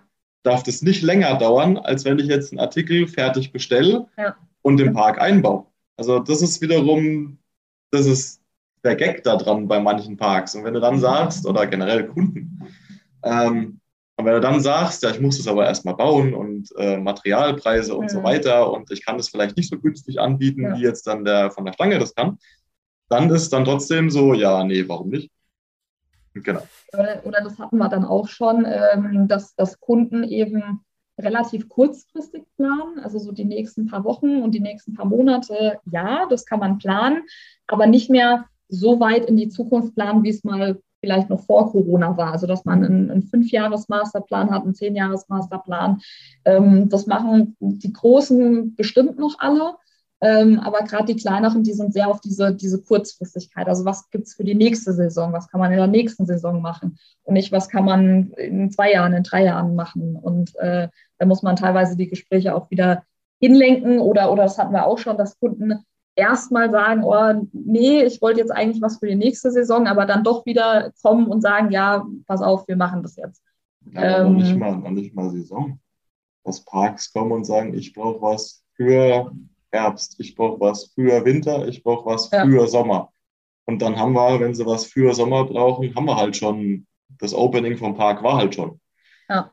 Und das ist halt nicht mehr, du planst, also viele planen, glaube ich, nicht mehr ihre ganze Saison durch weil auch eben bei manchen nicht klar ist, Fachkräfte oder generell Personalmangel. Da kommt gerade viel auch wieder zusammen. Ist die Frage, ja. kann ich überhaupt mit allen, mit allen Sachen äh, planen? Brauche ich irgendwie einen Springerbetrieb in irgendeinem Park? Brauche ich irgendwie, was kann ich überhaupt machen? Was kann ich gastrotechnisch anbieten und so weiter und so fort? Ich glaube, viele mhm. können auch nicht mehr einfach so wie, also ich kenne es ja auch noch vom damaligen Parkbetrieb, am Anfang der Saison sagst du so, das sind meine Saisonkräfte, dann holst du dir halt für den Sommer noch ein paar Ferienjobler mit rein. Dann läuft der Laden, alle sind glücklich. Mhm. Das weißt du halt jetzt nicht mehr, ob das so ist oder ob das so bleibt. Ja, wobei ich glaube, dass da, da liegt auch wieder so die Wahrheit irgendwie in der Mitte, weil Events, also wenn ich jetzt von, ohne das jetzt böse zu meinen, von gut geführten Freizeitparks, die planen mhm. ihren, ihren Kalender schon sehr weit im Voraus. Von, ich sag mal, kleineren ja. Attraktionen äh, bin ich bei euch. Das ist in der Regel sehr oft kurzfristig, weil man dann merkt, oh Mist, Wetter hat sich doch krass geändert, wir müssen gegensteuern. Wobei Events für solche Sachen nicht geeignet sind. Also es ist eher Geld verbrennen als nachher Geld einnehmen. Ja. Ähm, aber ist das nicht für euch, glaube ich, eher noch die große Lücke zu sagen, ihr seid diejenigen, die dann da einspringen können, weil das, was du gerade sagtest, Christian, ist ja richtig. Äh, Fachkräftemangel und auch Kräftemangel ist ein absolutes Thema. Ähm, aber ihr seid ja die Fachkräfte an der Stelle und viele Parks können einfach gewisse Dinge nicht mehr aus sich selbst heraus umsetzen, sondern müssen dann in diesem Fall auch ganz idealerweise dann an äh, so Leute wie euch herantreten, die halt die Expertise haben. Ich sage mal so, der Helene Fischer Act wurde gebucht, als die Bühne und das Studio schon stand. Dann haben sie uns gesagt, okay, wir brauchen das jetzt wirklich. Wir haben das Ding gerupft innerhalb von fünf Tagen. Ich weiß noch, ich stand, Krass. ich stand zu Hause bei uns hier in der. Werkstatt und habe um 21 Uhr die letzten Komponenten dran geschraubt. Um 22 Uhr saßen wir am LKW. In der Nacht um eins haben wir das Ding unter die Halle gehängt. Ähm, und alle haben nur gesagt, bist du bekloppt, das Ding ist noch nicht getestet. Ja, natürlich ist nicht getestet, aber es muss irgendwie unter die Decke. Ähm, so ist der Act entstanden. Also Kurzfristigkeit, ja, wir können das. ähm, äh, das geht schon mal, muss ich ehrlich sagen, aber ich bin halt dafür dann auch einen Tag vorher noch äh, bis nach Frankfurt mhm. gefahren mhm. und habe mir Komponenten abgeholt und bin irgendwie quer durch Deutschland getourt, weil dann hilft auch kein Amazon Prime mehr irgendwann. Ja, aber das ist natürlich jetzt ein krasses Thema, was du meinst, äh, erzählst, weil äh, Film, Fernsehen, alles, was mit Medien zu tun hat, ist, in einer Woche drehen wir was, in zwei Tagen fällt ihnen vorher ein, oh, es wäre geil, wenn. Mhm, ja. Tatsächlich, die Show, das muss man halt auch noch wissen, also bei der Produktion, es war so geplant, dass die eigentlich in der Westfalenhalle stattfindet mit 10.000 Leuten. Genau, das ähm, war ihre Herbstshow. Äh, genau, das haben sie dann aber schon verlagert ins Studio mit 500. Ähm, Aber auch wegen der, wegen der Planungsunsicherheit halt wieder. Ähm, und gewusst haben wir es auch schon deutlich früher. Wir hatten halt nur kein Go. Und so haben wir das halt auch schon äh, gerade in Corona mit, mit vielen Kunden auch äh, aus dem, dem festen Parksektor einfach erlebt. Mhm. Da kommt dann ganz viel, wir haben was vor und dann kam aber auch eben, ja, wir haben es jetzt doch nicht mehr vor. Ähm, oder wir haben es abgespeckt oder wir haben es, also du hast recht, die Events finden noch statt, ja, ähm, aber es ist halt dann schwierig, eben auch gerade jetzt im Herbst und ich glaube auch viele strugglen jetzt mit irgendwelchen Winter-Events. Wie groß machen wir es einfach? Wie, wie, wie sehr ist, wie groß ist das Risiko? Wie werden die Maßnahmen sein? Also deswegen, stattfinden ja, aber in welchem Maß ist immer die Frage. Und das ist, glaube ich, schwierig, gerade im Operativen, was wird da passieren? Weil wir haben jetzt auch andere Live- Veranstaltungen, wo eben die Frage ist, in welcher Größe finden die statt und was passiert überhaupt. Ja, aber auch äh, gerade bei, bei Parks, ähm, ich glaube, viele können ihre, ihre Kreativteams oder ihre, ihre Technikteams auch nicht mehr voll füllen. Ähm, das merken wir auch, ähm, dass, dass die sich wirklich auf äh, externe Leute, Freelancer, also auch gerade die, die Freelancer in der, in der Freizeitbranche sind auch gerade sehr beliebt und sehr gut ausgebucht, ähm, weil man da auch eben Lücken, Lücken füllen muss. Ähm, also das, das ist auch noch so ein großes Thema, das merken wir auch gerade. Jetzt mal eine ganz andere Frage, und zwar das Thema Trends. Ähm, und wenn ich jetzt so an die Showtechnik-Riege äh, denke, dann weiß ich noch ganz genau, als die ersten äh, LED-Spots rauskamen. Mein Gott, sind die Leute ausgerastet. Es hat überall plötzlich LEDs gegeben, in allen möglichen Farben, Formen, Ausführungen. Äh, als der, ähm, als, als Nebelmaschinen auch für den äh, 0815 äh, Uwe dann endlich mal verfügbar waren, mein Gott, haben die Leute zu Hause rumgenebelt. Und hier noch ein Geysir und da noch ein Hazer. Ähm, was sind denn so Trends aktuell bei euch so, wo ihr sagt, da rennt ihr hinterher oder das seht ihr in den nächsten Jahren, das kommt richtig groß? mobile Wasseranlagen. also das ist, das ist wirklich gerade bei uns ein Thema. Ähm, ähm, mobile Fontänenanlagen, ähm, Fontänenanlagen für, für Bühnenproduktion. Ähm, da haben wir wirklich viele, viele, viele Anfragen. Also die ähm, in den letzten Jahren waren ganz viel äh, Flame Jets. Die gab es dann auch in immer verrückteren Ausführungen, alle, alle immer wollten, höher alle wollten irgendwas bewegen ähm, das war ein, ein, ein, riesengroßes Thema und, und momentan ist es ganz viel, ganz viel Wasser. Äh, also das merken wir, dass, die, dass das Interesse äh, riesengroß, wo auch viele Leute auf uns zugekommen sind, oh, das wollten wir schon, schon jahrelang machen, äh, wir wissen aber nicht wie und wo wir anfangen. Ähm, das Maximale, was wir mal gebaut haben, war ein Wasserbecken, das man dann halt abdecken kann. Ähm, aber wirklich eine mobile Fontänenanlage, das, äh, das gibt es noch nicht, das hatten wir noch nicht. Ähm, also das merken wir gerade ganz arg. Ja. Also die letzten zwei Produktionen waren auch, das eine Mal im Sommer hatten wir eine Fontänenanlage rund um die Bühne und jetzt eben die Raindrops, Rainshower, äh, also direkt zwei, zwei Wassereffekte hintereinander für die Fernsehsendung. Genau, also das merken wir schon. Ja, dass auf jeden schon, Fall äh, Interesse besteht, großes Interesse.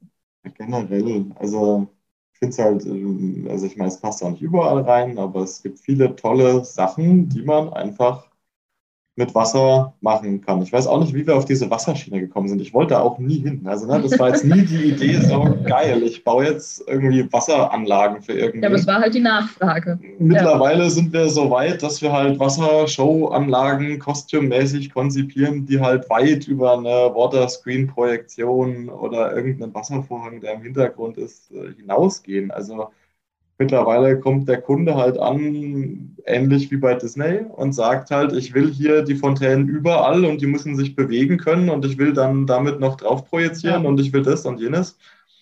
Jo, machen wir halt. Also wir sind auch gerade tatsächlich an einem Produkt am entwickeln. Da verrate ich jetzt noch nicht so viel, weil das ist tatsächlich echt, das ist ein geiles Produkt einfach. ähm, die gesagt haben, wir haben die und die Anforderungen es wird mir schon reichen, wenn. Und ich habe gesagt, nee, komm, wir machen das genauso, wie du dir das vorstellst. Und der Kunde auch nur, ja, krass. Also, genau, aber wir, das darf man jetzt auch wieder nicht unterschätzen. Also auch ähm, für die Parks etc. oder für, für andere Kunden mittlerweile beraten wir auch in dem Sinne, weil wir jetzt auch schon viele Kunden hatten, die gesagt haben, wir machen das nicht. Also ich fahre jetzt auch rum als Fountain Operator und steuere die Fontänen der Anlagen, der Shows ähm, und schul auch Leute, weil viele sagen, ich habe da zu großen Respekt vor, ich kann das nicht, ich will das nicht. Und Wasser verhält sich halt nicht wie ein Lichtstrahl. Also ja, ich hänge es genau. ans Dimmerpack und mache einen Fader hoch und die Fontäne geht hoch, ich mache einen Fader runter und die geht runter. Bei manchen Sachen hast du halt dann irgendwie 20 Sachen, die du irgendwie einstellen kannst. Vor allem, wenn die sich dann auch noch irgendwie bewegen soll und dann muss es auch noch sexy aussehen. Ähm, sagen dann viele auch, nee, will ich nicht mehr. Und ja, das machen wir auch noch. Was wäre denn so euer absoluter Wunsch? Was, was wäre so ein Projekt, wo ihr sagen würdet, boah, das würden wir gerne mal machen? Hm. Arbeiten wir im Hintergrund dran. also da läuft eventuell was, wir wissen noch nicht, ob es hundertprozentig stattfindet, äh, ähm, aber eventuell. Das ist ja immer noch unser Traum, jetzt kannst du ja trotzdem drüber reden. Also was würdest du gerne machen? Ja, gut, halt äh, irgendeine Dark Ride-Anlage, Dark, äh, ja, äh, mit, mit einer schönen Q-Line, schönen Pre-Show, ähm, ja, wo wirklich eine schöne Show auch programmiert ist. Ähm, genau, also das, das wäre immer noch äh, ein Träumchen. Mittlerweile glaube ich, da kann ich jetzt aber nicht so viel nennen. Mittlerweile ist, glaube ich, das Ding, das ich mir immer stelle, ist tatsächlich weniger, was möchte ich bauen, weil da gibt es viele geile Sachen. Klar, habe ich mir damals auch gedacht, so jetzt der Dark Ride oder jetzt irgendwie geiler Coaster mit richtig viel Bums oder irgendwie eine mhm. Indoor-Anlage riesengroß. Ähm, ich stelle mir mittlerweile immer viel mehr die Frage, für wen? Mhm. Also für wen würde ich gerne was bauen?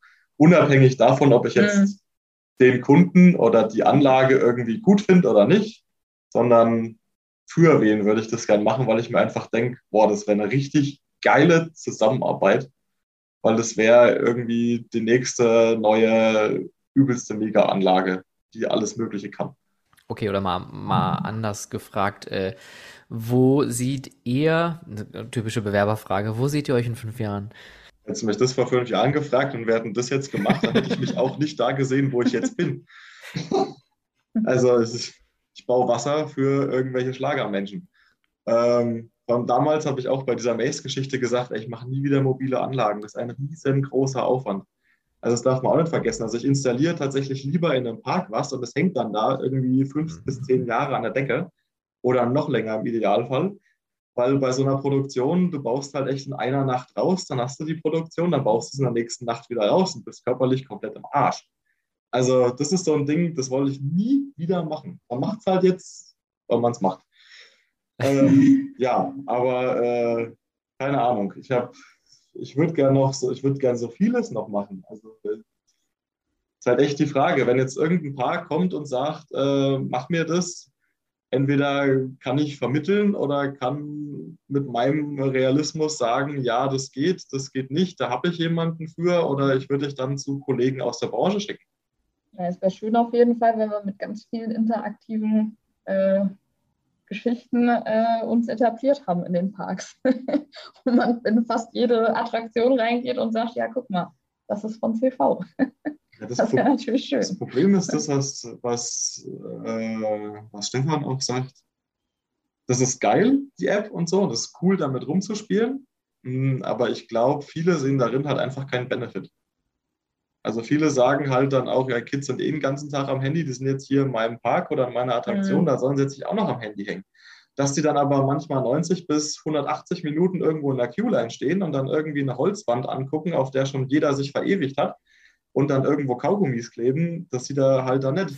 Und das ist halt irgendwie so schade, weil dann lasst die lieber aufs Handy gucken. Ja. Oder irgendwas damit machen oder sonst irgendwas. Das, das ist immer so schade, weil diese. Aber ja, ich glaube, ich glaube, warten ist auch gar nicht mehr so das, das Erlebnis der Zukunft. Äh, und ich glaube, da ja. teilen wir ja auch wieder oder, oder haben eine, mal wieder eine Gemeinsamkeit an der Stelle. Da haben wir ja auch auf der Messe kurz drüber geschnackt.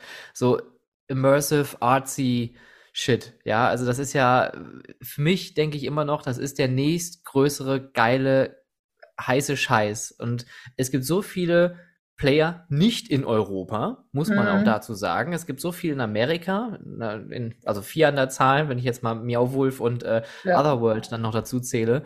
Ähm, und dann hast du Wake the Tiger, wo ihr jetzt gewesen seid, und Tilburg äh, hier ähm, Dolores. Dolores. Und dann ja. ist die Liste auch schon wieder vorbei. Und ich glaube, Deutschland hat leider immer noch nicht das richtige Zielpublikum für sowas. Aber ich glaube, das ist genau das, was du auch gerade meintest warten ist halt, niemand möchte warten. Du hast einen Timeslot, du gehst irgendwo rein und dann erlebst du einfach. Du stehst nirgendwo an und du machst so, wie du selbst meinst. Und wenn du bei Dolores eine halbe Stunde rumklettern, fühlen, krabbeln möchtest, kannst du es tun. Wenn du da drei Stunden verbringen möchtest, mein Gott, ja. dann mach es halt.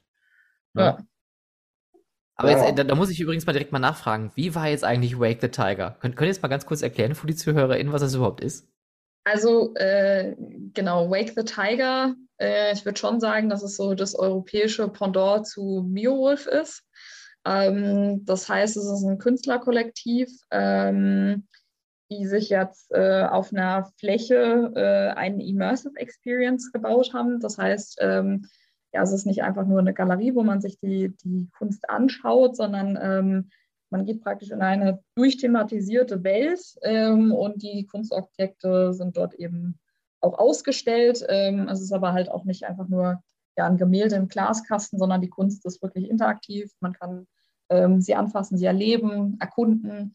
Ähm, genau, man ähm, bucht sich eben einen Timeslot, äh, geht dort rein und kann im Grunde genommen so lange bleiben, wie man möchte. Äh, wie du schon gesagt hast, eine halbe Stunde, Stunde, zwei Stunden, ähm, das ist völlig äh, egal. Ähm, Genau, und das Ganze eben in einer, in einer sehr durchthematisierten Welt, also auch wirklich, wie, wie es mittlerweile ähm, manche Escape Rooms gibt oder auch eben Warteschlangen, ähm, ähm, völlig durchthematisiert und ähm, mit, mit Sound, mit Licht. Auch eine Storyline tatsächlich bei Wake the Tiger. Wake the Tiger hat wirklich äh, auch eine Storyline. Ähm, genau, und dann kann man das eben auf eigene Faust erkunden, wie, wie man möchte. Ja. Du kannst das aber tatsächlich, also wir haben jetzt auch schon Dolores gemacht. Äh, wir haben auch vorher Dolores gemacht, bevor wir jetzt Wake the Tiger gemacht haben. Ja, auch die du kannst, kannst nicht aber beide nicht miteinander vergleichen. Mm -mm. Also, also, ich, ich finde Wake Dolores, the Tiger nicht, aber Dolores ist schon wirklich sehr speziell. also ich ja. finde aber tatsächlich Dolores zum Beispiel deutlich, deutlich geiler. Also Dolores habe ich direkt danach gesagt, also jetzt nicht morgen, aber ich will da irgendwann noch mal hin. Einfach es war total geil. Warum? Schwierig zu beschreiben und ich glaube, da findet auch jeder was anderes. Wir haben relativ schnell festgestellt nach dem Besuch, ähm, das hat uns so ein bisschen gefehlt bei Wake the Tiger, jeder wirklich so eine eigene Experience hatte und man hat sich danach ausgetauscht. Und dann war eigentlich direkt der nächste Gedanke, oh, ich will das auch sehen, was der andere gesehen hat. Und ich will das erleben. Oder war das wirklich so, wie der andere es beschreibt? Ich habe es anders in Erinnerung oder ich habe auf andere Details geachtet. Ähm, das hatten wir direkt danach. Ähm, ähm, und weil man eben auch auf große Teile äh, allein erkundet. Ähm, das, das fanden wir bei Dolores sehr schön. Ähm, und Wake the Tiger, dazu muss man sagen, Wake the Tiger ist ab sechs Jahren und ich glaube Dolores ab zwölf. Ähm, das heißt, du musst damit rechnen, dass du deutlich mehr Familien da hast, auch Familien mit kleineren Kindern. Ähm, das muss man vor dem Besuch wissen, ob man das dann gut findet oder nicht, muss jeder selbst für sich entscheiden. Also, mir persönlich jetzt schon alles viel zu sehr ins Detail. Ja. Größten Unterschiede sind eigentlich daran, bei Dolores, du gibst alles ab. Ja, du gibst genau. dein Handy ab, das du gibst deine Smartwatch ab, ja. du gibst alles ab. Und dann gehst du halt da rein, ja. ohne am Ende jegliches Zeitgefühl zu haben irgendwann. Und das Ding ist halt, bei diesen ganzen Sachen, das ist halt wie so ein riesengroßes Labyrinth. du weißt halt am Ende nicht, was fehlt mir jetzt noch, was hätte ich noch sehen können. Habe ich alles gesehen und irgendwann kommt dann halt der Ausgang und du musst dir halt zumindest bei Dolores überlegen, gehe ich jetzt raus oder gehe ich jetzt nicht raus? So. Und bei Wake the Tiger, es ist halt schon, glaube ich, eher so wie Mio Wolf, ohne es jetzt gemacht zu haben. Du nimmst halt alles mit rein. Ich fand es dadurch nicht ganz so abgeschottet, weil egal welche Lichtstimmung du hast, dann macht halt irgendein Noob seine Taschenlampe an. Also dann ist halt schon, es ist halt einfach scheiße dann. Ähm, du kannst aber tatsächlich bei Wake the Tiger deutlich mehr Sachen interaktiv machen. Also du hast da wirklich einen Computer, den du bedienen kannst, kannst dann Passwörter eingeben und kannst so ein paar Escape Room-mäßige Elemente machen mit. Du kannst jetzt Kabel verknüpfen und dann geht irgendwo eine Tür auf, durch die kannst du dann reingehen. Hm, das gibt's schon. Und auch das Ende bei Wake the Tiger fand ich nicht ganz so cool. Also bei Dolores gehst du ja quasi nur aus dieser Welt wieder raus. Bei Wake the Tiger wirst du halt dann mit einer Mission konfrontiert, in Anführungszeichen. Und irgendwann kommst du dann halt ans Ende dieser Mission. Nur das Ende war für mich nicht fertig gedacht. Also das war tatsächlich, wir sind alle durch die Bank mit einem sehr enttäuschenden Gefühl aus Wake the Tiger gegangen. Ja, erst Verwirrung und dann ein, bisschen, ein bisschen enttäuscht. Aber ein bisschen, es war auf jeden Fall enttäuscht. Also ja. dafür, dass die da so viel Arbeit reingesteckt haben, das, das, das ist wie wenn man jetzt in einem Meeting sitzt, voll die coolen Ideen hat und am Ende, so das Ende, ach, wir machen da einfach dann irgendwas. Das ist, das ist einfach unbefriedigend. Und bei Dolores war es halt eine rundum coole Sache, die ich gern wieder besuche. Ja, wobei Wake the Tiger, ich denke, die werden auch in den nächsten Jahren, die, die gibt es ja jetzt auch noch nicht so lange, die gibt es ja jetzt äh, gerade mal zwei, drei Monate. Äh, also ich denke, die, die haben da auf jeden Fall ordentlich Potenzial.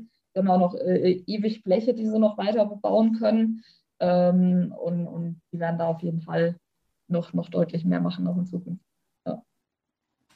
Ja. Das äh, klingt sehr interessant. Also da muss ich dann doch noch mal nach, äh, ich glaube, Bristol war das, ne? Bristol, ja, genau. Ja. Ja, also ich hab, ich sehe immer nur die, die, die, die Fotos auf Instagram, und denke mir, ah, es ist schon irgendwie ganz, ganz schön nice. Aber auf, ich ja. verstehe auch den Punkt total, wenn da Leute dann zu sehr dann doch die Außenwelt durch ein Handy oder durch eine Taschenlampe plötzlich da ja. wieder irgendwie reinholen, ist das schon irgendwie so ein, so ein Stilbruch. Und ich, deswegen ist auch Dolores, das, wie du schon sagtest, auch, kann man nicht vergleichen. Das ist auch nicht so geil labyrinthartig. Also Dolores fand ich, das, das geht dir viel mehr durch den Kopf, weil du hast einfach keine Ahnung. Du hast irgendwann keine Ahnung mehr. Und bei nee. Break the Tiger hast du die Struktur, die du dir halt noch merken kannst. Genau. Und du weißt halt genau, wo kam ich, also wenn man die Orientierung hat, dann weiß man halt irgendwann, da komme ich her, da komme ich wieder hin. Ja.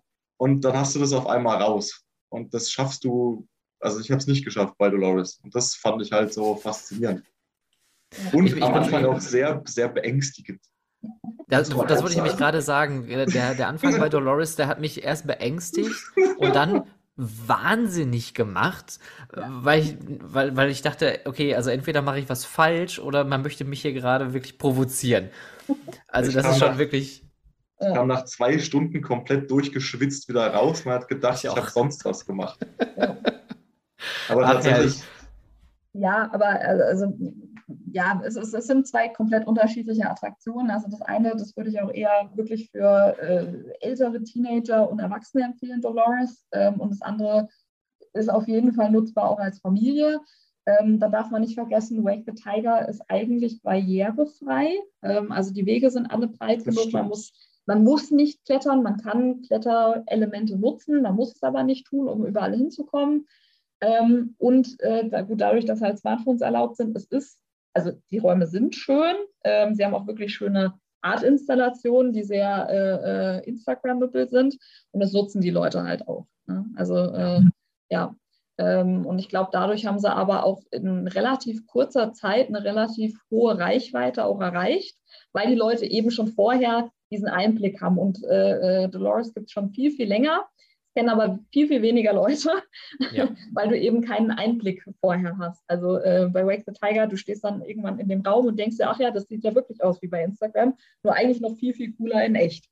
So, und das, das fehlt ja bei Dolores halt äh, komplett. Du musst dich eigentlich wirklich auf die Webseite verlassen, beziehungsweise auf Berichte von anderen, auf Empfehlungen von anderen. Ähm, und du weißt aber trotzdem vorher nichts. Null. Also genau, egal auch, was man sich auf YouTube anguckt von denen, ja. die ganzen Teaser, die ja. sie da haben. Oder ich, ich ja. liebe dieses Erklärvideo, äh, wo cool. diese Sprecherstimme dann immer sagen, äh, äh, nee, nee, Quatsch, wie war das? Nee, ist die Leute fragen dann, ist das ein Museum? Genau. Maybe. Is it an escape room? If you wish. Das ist schon sehr gut gemacht. Ja. Ähm, aber das, also für alle übrigens da draußen, die jetzt Riesenfragezeichen haben. Es gibt eine, eine, ein Interview ähm, mit, dem, mit dem Founder von Dolores, äh, gerne anhören. Ähm, und ich glaube, über Miauwolf haben wir schon tausendmal gesprochen hier. Ähm, ja. Und Wake the Tiger, äh, ich packe den Link in die Show Notes, dann könnt ihr euch das da draußen mal angucken. Das sind alles halt immersive Art-Installationen, genauso wie Phantom Peak äh, in London.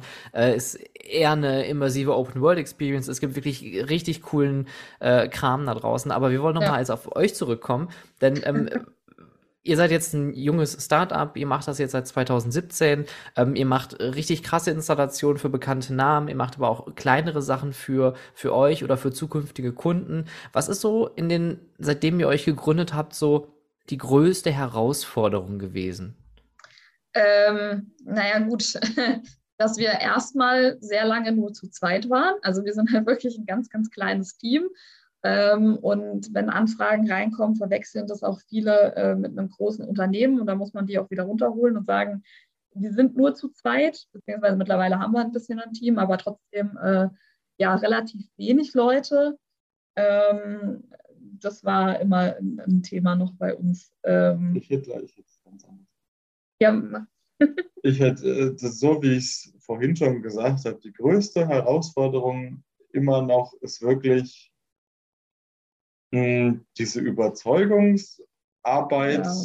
die sich viele mit moderner Technik erstmal nicht vorstellen können. Also da geht es auch nicht darum, ist es meine Idee, ist es irgendwie kreativ, da geht es erstmal nur ganz simpel darum, viele einfach mit der Zeit gehen zu lassen und die, die Vorteile einfach da drin, die Vorteile da drin einfach zu zeigen. Also, dass ein PC kein Fremdwort mehr ist und das sind lauter so Sachen, das tut mir echt leid, aber es ist wirklich in ganz vielen Schienen noch so, ja.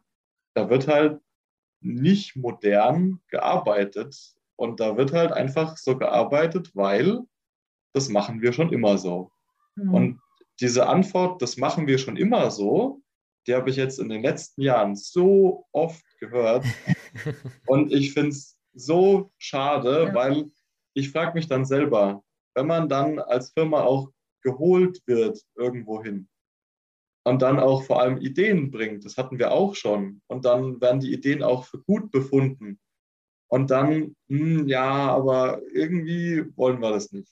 Sondern kannst du mir nicht was anbieten, was, und dann kommt die Liste entweder günstiger, einfacher. Äh, und wenn du dann sagst, ja, wenn du das machst, dann ist es irgendwann günstiger, einfacher, aber du hast halt jetzt die Investition, um dann daraus die Benefits zu ziehen. Um dich aus deinem ewigen Kreis, ich mache es einfach halt schon immer so, dich irgendwie rauszuholen, weil das muss mhm. nicht sein.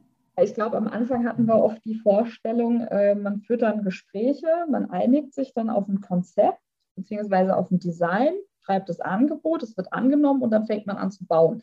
Und das, äh, die Wahrheit ist halt oft, ähm, man führt ewig Gespräche, man muss ganz viel Erklärungsarbeit leisten, Aufklärungsarbeit, ganz viel vorstellen, auch ganz branchenübergreifend, was gibt es überhaupt, ähm, ähm, weil vielen auch einfach die, die Insights da fehlen, ähm, bevor man dann überhaupt ganz konkret in den Park reingeht, in die Attraktion reingeht, in die Details bis zum Angebot. Also diese Vorarbeit ist einfach wahnsinnig lang, ähm, ähm, bis man sich dann überhaupt mal an, an ein Projekt auch wirklich ansetzt. Und da muss man auch ähm, ehrlich sagen, für uns gerade als Startup, das ist ein riesengroßes Problem und das darf man auch nicht vergessen.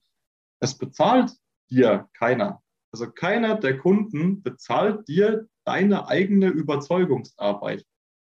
Also selten habe ich dann einem Kunden gesagt, ja, okay, also hier sind jetzt schon die ersten 50.000 Euro gelaufen, die stellen wir dir schon mal in Rechnung, jetzt fangen wir dann mal mit deinem Projekt an, das kannst mhm. du vergessen.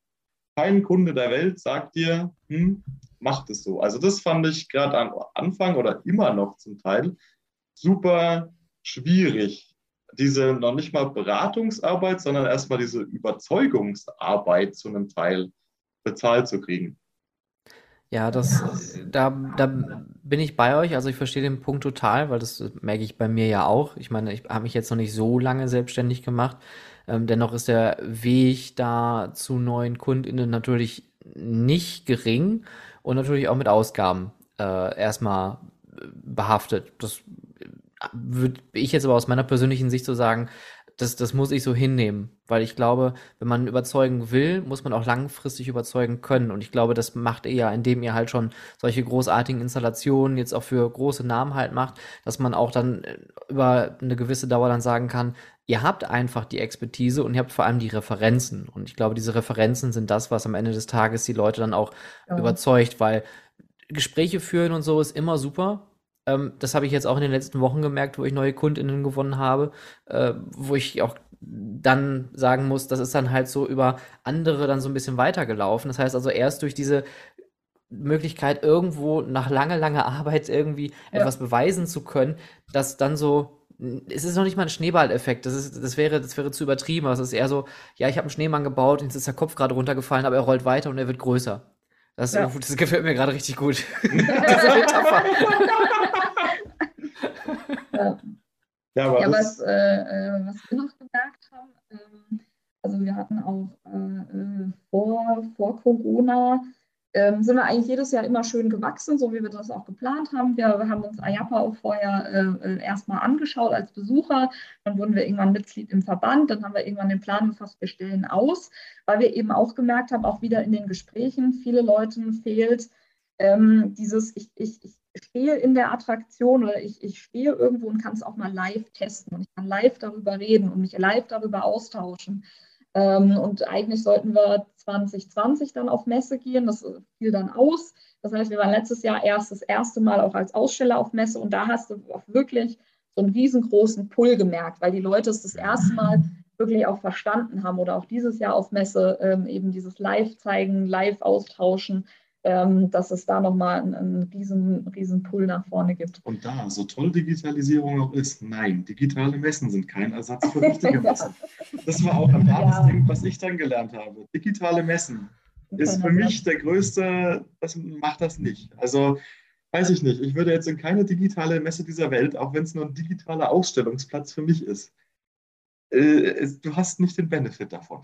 das ist kein, ist kein Vergleich. Ich mag digitale so, so Austausch rund und so weiter, so, so Sessions voll legitim, aber mit den toll, digitalen ja. Messen, da bin ich bei dir dabei. Das ist, äh, hat nicht den gleichen Effekt. Ja. Aber wenn, wenn jetzt so Leute interessiert sind, die hören sich das jetzt an und, und, und hören, okay, die beiden, die haben schon richtig coole Sachen gemacht. Ähm, die haben viele verschiedene Richtungen, wo man die anfragen könnte. Was wären so eure, das ist jetzt eine richtig fiese Frage, was wären so eure drei Top-Argumente für euch? Äh, was, was ist ein gutes Argument? Äh, na, erstmal tatsächlich aktuell, weil wir es gemerkt haben, die Geschwindigkeit. Also wenn heute ein Kunde zu mir kommt, dann sage ich dem nicht, mein Auftragsbuch ist voll bis die nächsten fünf Jahre, meine, würde ich auch gerne haben, finde ich auch toll bestimmt. Andersrum äh, ist halt der Vorteil wirklich, ich kann jetzt reagieren und kann jetzt flexibel sein. So, das ist schon mal, glaube ich, so, so ein ganz wichtiger Punkt. Der zweite Punkt ist, ja, das Motto ist halt einfach, wenn der Kunde sagt, kannst du mir das bauen, bin ich, glaube ich, der Letzte, der sagt, nee, kann ich nicht. Sondern ich sage, also entweder sage ich, okay, ja, oder ich verweise oder ich suche mir irgendjemanden, weil auch die Branche hier bei uns ist ja echt klein eigentlich, muss man sagen, so am Ende. Ähm, Finde ich irgendwie einen Partner, wo ich dann sage, äh, ich brauche Hilfe, kannst du mir irgendwie, kannst du irgendwas und kriegen wir das zusammen hin. Ähm, das ist so das, dieser, dieser Machbarkeitsmodus. Also ich sage ja, also im Endeffekt jeder Kunde, der heute zu mir kommt, hat so schnell wie es möglich ist irgendwie sein, sein Tool. Also das wäre, glaube ich, das zweite Argument. Und das dritte äh, haben wir noch, wir sehen gut aus. Ich weiß es nicht. ähm, nee, ich glaube auch, die, die, äh, das ist das, was, was ich immer so den Kunden verkaufe, die, die Kompetenz. Weil ja, ich kann mir einen Thomann Lautsprecher kaufen für 50 Euro. Ich kann mir aber auch eine schön klingende 7.1 Anlage irgendwo hinstellen, weil ich es für ein Immersive Experience für viel sinnvoller halte. Also das ist dann, äh, da gehen tatsächlich, das Die ist Beratungsleistung einfach. genau diese Beratungsleistung, die dann hoffentlich der Kunde aber auch annimmt und nicht kommt mit, ja, aber das ist mir jetzt zu teuer, sondern also ich will keinen Schrott verkaufen. Also das ist so am Ende des Tages, ich will, dass der Kunde genau das bekommt, was er will und dass er sich dann dahinstellt und sagt, das ist genau das oder das ist Noch noch, geiler, als Ja. ich es wollte, aber das ist für mich bezahlbar. Also diese, das, das ist mir immer wichtig zu sagen, leider, leider, es wird alles teuer, ja, aber es wird auch für mich teuer. Also ich mache es ja nicht Ja. nur für meinen Kunden teuer, es wird ja auch für mich teurer. Finde ich auch blöd. Ja, und vor allem aber auch das, das Persönliche. Also ähm, wir sind halt nun mal ein, ein kleines Startup, wir haben ein kleines Team. Das heißt, es ist sehr persönlich. Der Kunde wird immer mit einem von uns beiden mal mindestens reden, ähm, plus dann meistens noch das Team, das mit zur Installation kommt. Ähm, aber es ist sehr persönlich. Ähm, wir können wirklich auch auf alle Kundenwünsche persönlich eingehen und äh, uns damit am Tisch Ich glaube, setzen. das ist ein wichtiger Satz. Der Kunde macht am Ende, also wir machen Geschäfte mit Menschen. Ja. Und ich verkaufe mich und ich verkaufe nicht mein Produkt. Und der Kunde kauft auch erstmal mich. Und das ist, glaube ich, auch ganz wichtig bei, bei dir bestimmt auch. Wenn uns ein Kunde beauftragt, dann müssen wir mit dem Kunden klarkommen. Der Kunde muss mit mir klarkommen, weil wenn ich da stehe und denke mir, was für ein Arschloch, dann braucht man realistisch betrachtet irgendwo keine Geschäfte zu machen, weil irgendwann kommt es dann zu Problemen. Also deswegen die Menschlichkeit auch. Also wir sind kein riesengroßer Konzern, den man sich jetzt irgendwie einkauft, wo ich jetzt blind irgendwie eine Buchhalterin habe und irgendeinen Projektmanager, der gleichzeitig noch 50 andere Projekte betreut und eigentlich gar keinen Bock auf dich hat, weil du nur jetzt irgendwie eine kleine Wasserfontäne willst, sondern wir nehmen jeden ernst, wir nehmen jeden ernst mit seinen Problemen und wir nehmen uns auch die Zeit dafür, weil wir es können und weil wir noch, solange wir nicht jetzt irgendwie super expandieren in den nächsten Hm. zwei Jahren, irgendwie die Zeit dafür haben und die Zeit uns auch dafür nehmen können. Ähm, und das ist diese Betreuungsleistung, ähm, die ich dem Kunden auch gern gebe und eben auch nicht dann in Rechnung stelle, sondern da sind wir halt wieder so nerdig und sagen halt dann schon den Parks, ja komm, gib's mir ein Eintrittsticket und dann äh, kriegst du das so um die Ecke. Also ich meine, so ist es halt am Ende. Also ja, Ja, am Ende des Tages sind wir ja alles leidenschaftliche Nerds, die, äh, die eigentlich das gleiche Ziel haben. Ja. So, es klingt immer so, so plump, aber man darf das Nerdige im Business immer nicht so raushängen lassen, glaube ich. Also in der, der also gerade gerade in den Bereichen, in denen wir arbeiten, mit TÜV etc., da muss man dann schon seriös sein. Weiß ich nicht, aber wenn ich manchmal so die, äh, wenn, wenn ich mich so an TÜV-Abnahmen noch erinnere, wo dann der Mechaniker da mit dem TÜV dann äh, da rumgekrabbelt ist und ja, und hier hast du gesehen, was da verbaut ist. Ja, mega geil, guck mal hier und hast du gesehen, wie das gespeist ist? Boah, ja, super. Also, weiß ich nicht. Also, ich glaube, jeder ist so in seiner eigenen Nische ich schon hatte ein aber bisschen schon richtig, ich hatte schon richtig räudige. Also, Gibt's auch, gibt's auch. Es gibt so und solche. Also das, da, darüber muss man nicht sprechen. Aber ich glaube, es ist eher das, worauf wir auch hinaus wollen. Und ich denke mal, das Ja. ist ja auch das, was ihr äh, versucht damit zu sagen, ist, wir machen es für die Leute, die Bock drauf haben, die Leute, die keinen Genau. Bock drauf haben, die werden euch erstmal überhaupt nicht buchen oder die wollen euch Ja. kennenlernen und merken dann auch schnell, hm, okay, das wird pricey, aber dafür kriege ich zwar Kompetenz, aber denen ist es halt nicht bewusst, weil das haben wir schon immer so gemacht. Na, das Ja. ist das äh, Ewige. Und ich denke mal, die Leute, die Bock drauf haben und die vielleicht jetzt auch ähm, herausgehört haben, wie wichtig euch Qualität ist, wie wichtig euch das ist, dass die BesucherInnen nachher was mitnehmen, aber auch die äh, oder eure KundInnen dann nachher mitnehmen, damit die sagen können, die haben mich geil beraten, die haben mir ein super Produkt abgeliefert und ich habe plötzlich hier Besucher, die sind richtig dolle happy und die Mitarbeiter sind sogar happy, weil die wurden noch mitgeschult, wie es funktioniert, etc. pp. Ich denke mal, da hängt schon, schon was ganz Größeres hinter.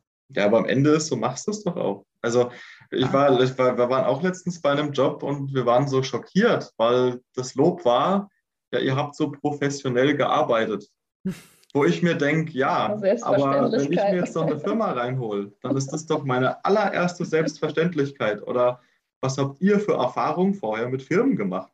Also, das hat mich so schockiert zu einem Teil. Und, und, und das, das kann ich auch äh, super bestätigen. Also, wenn du jetzt jemanden, ja, aber es ist, ist halt echt total blöd, ne? Wenn du jetzt, ich sag mal, ne, ne, ne, einen Ausstellungsbereich hast und du holst jetzt wirklich Leute äh, mit, mit Experience Design Hintergrund da rein. Ne? Die hauen dir da was richtig geil rein. Die sind vorbereitet, die wissen, was schiefgehen kann, die wissen, dass man den Besucherbereich absperrt, bla bla bla. Und jetzt nichts gegen Handwerker, ne? Und, und äh, die haben, ist, Handwerk ist am, am Straucheln und es sollte mehr keine Ahnung, Tischler geben, was weiß ich, Maler auch. Aber wenn du die jetzt in eine Malerfirma da reinholst, in so einen Ausstellungsbereich und sagst, wir wollen das so und so haben, dann sagen die, ja, kostet 2000 Euro, machen wir dir fertig, aber so sieht's mhm. dann halt mhm. auch leider aus. Ne? Die machen ihr Bestes mit ihrem ja. Knowledge, aber die haben halt nicht den Hintergrund, so wie wir den ja. haben. Wenn wir da irgendwo hingehen und sagen, okay, ich weiß, was hier passiert und ich weiß, was hier auch schief gehen kann. Und so ein Maler, der, weiß nicht, der packt seinen offenen Farbeimer vielleicht irgendwo dahin ja. in einem Besucherbereich, wo kleine Kinder langlaufen. Das kann passieren. Ist passiert, Aber, by the way. ähm, nee, letztens hat es ein Kunde äh, auch schön zusammengefasst, der gesagt hat, ich äh, weiß ganz oft nicht, wo ich, wo ich anfangen soll, ähm, wer da alles äh, beteiligt ist, wen, wen ich reinholen soll. Und bei euch, da, da läuft so irgendwie der rote Faden zusammen. Na, also äh, äh, das, das fand ich auch äh, eigentlich ganz schön, so, so zusammenfassend dann nochmal.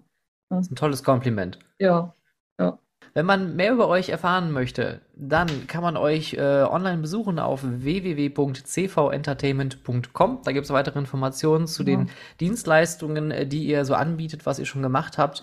Und ähm, gerne mal für alle Leute da draußen auf CV Entertainment Official auf Instagram schauen, weil da sieht man auch äh, erstmal euren äh, ziemlich hübschen äh, Messestand aus der IAPA London. Ich war, ich war wirklich sehr enttäuscht, wie viele hässliche Messestände dieses Jahr auf dieser Messe waren.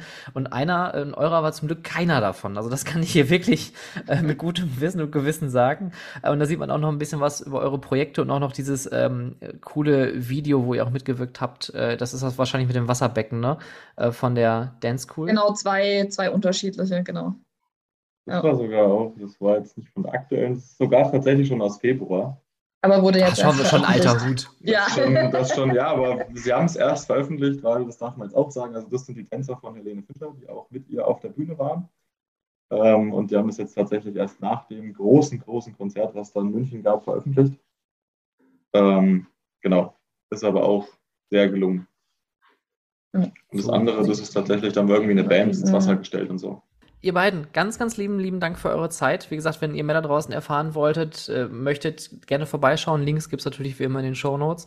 Dann wünsche ich euch noch äh, ganz viel Erfolg. Ich bin äh, riesen, riesen Fan von, von eurem äh, Digitalisierungshype. Ähm, bitte bleibt am Ball.